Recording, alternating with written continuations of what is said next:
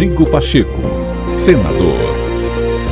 Olá, o novo podcast do senador Rodrigo Pacheco está no ar para você seguir, acompanhando por aqui as principais ações do presidente do Senado Federal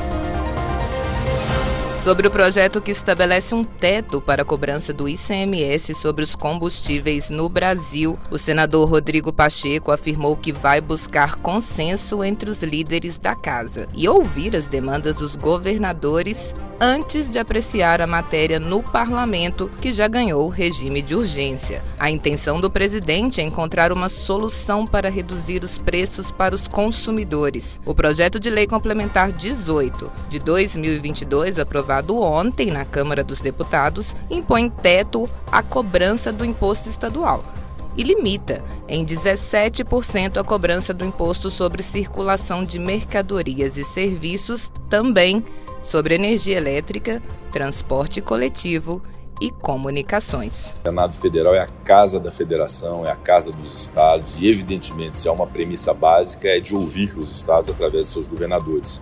Alguns já se mostraram até muito interessados a debater isso, o governador do Distrito Federal, o governador do Espírito Santo, o governador do Rio de Janeiro, é, são muito atuantes aqui, inclusive, na defesa dos seus estados.